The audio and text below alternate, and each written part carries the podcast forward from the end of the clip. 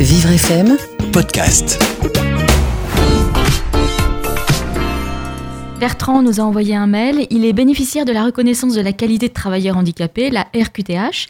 Il a envie de se reconvertir professionnellement. Il a 32 ans. Il a entendu dire qu'il pouvait entamer une formation en alternance. Frédéric Loto, vous êtes le producteur de Handy Today. Normalement, une formation en alternance est réservée pour les moins de 26 ans, n'est-ce pas?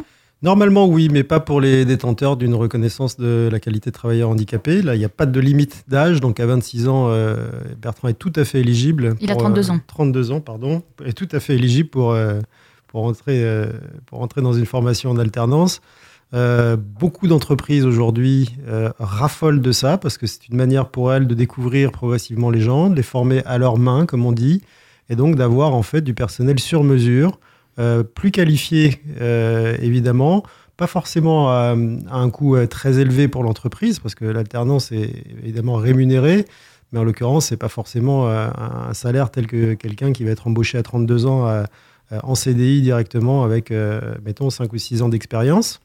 Donc c'est vraiment une très bonne manière pour l'entreprise de, faire entrer les gens. Donc Bertrand a toutes ses chances de, à 26 ans encore, plus peut-être qu'à qu'à 50, euh, forcément, on va pas se, se, voiler la face, mais à 26 ans, il a encore toutes ses chances. Il a 32 ans. À 32 ans, pardon, j'insiste. Je rajeuni, je vieillis. Euh, alors, si on parle plus largement de, formation, l'objectif est bien de se former tout au long de la vie et de s'adapter euh, rapidement, de pouvoir retrouver un poste à tout moment de sa vie, voire même de changer de carrière. C'est très important de continuer à se former tout au long de la vie. C'est important de se former même si on ne change pas de carrière, parce que les métiers évoluent. Si vous voyez les métiers qui existent aujourd'hui, qui ont le vent en poupe et qui vont euh, peut-être dominer euh, les offres d'emploi dans, deux ans ou trois ans, sont des métiers qui bougent quasiment tous les six mois. À ce point-là. Et pour lesquels il faut vraiment avoir des formations à, à, des langages informatiques, par exemple, qui évoluent euh, très très rapidement.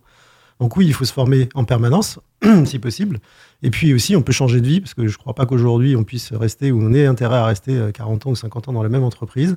Ne serait-ce que pour l'ouverture d'esprit, c'est pas mal aussi à la fois de soit de prendre des risques, soit de changer, soit d'entreprendre, tout simplement. Et puis on le sait, il peut aussi arriver des accidents de parcours qui nous obligent à changer de, vie professionnelle. Tout à fait. Si, euh, si on est conducteur de bus et qu'on a un, un, problème aux yeux et avec une maladie évolutive, il est évident qu'à un moment, il faut songer à, à, un changement de carrière.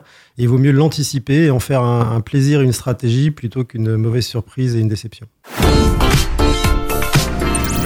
Vivre FM podcast.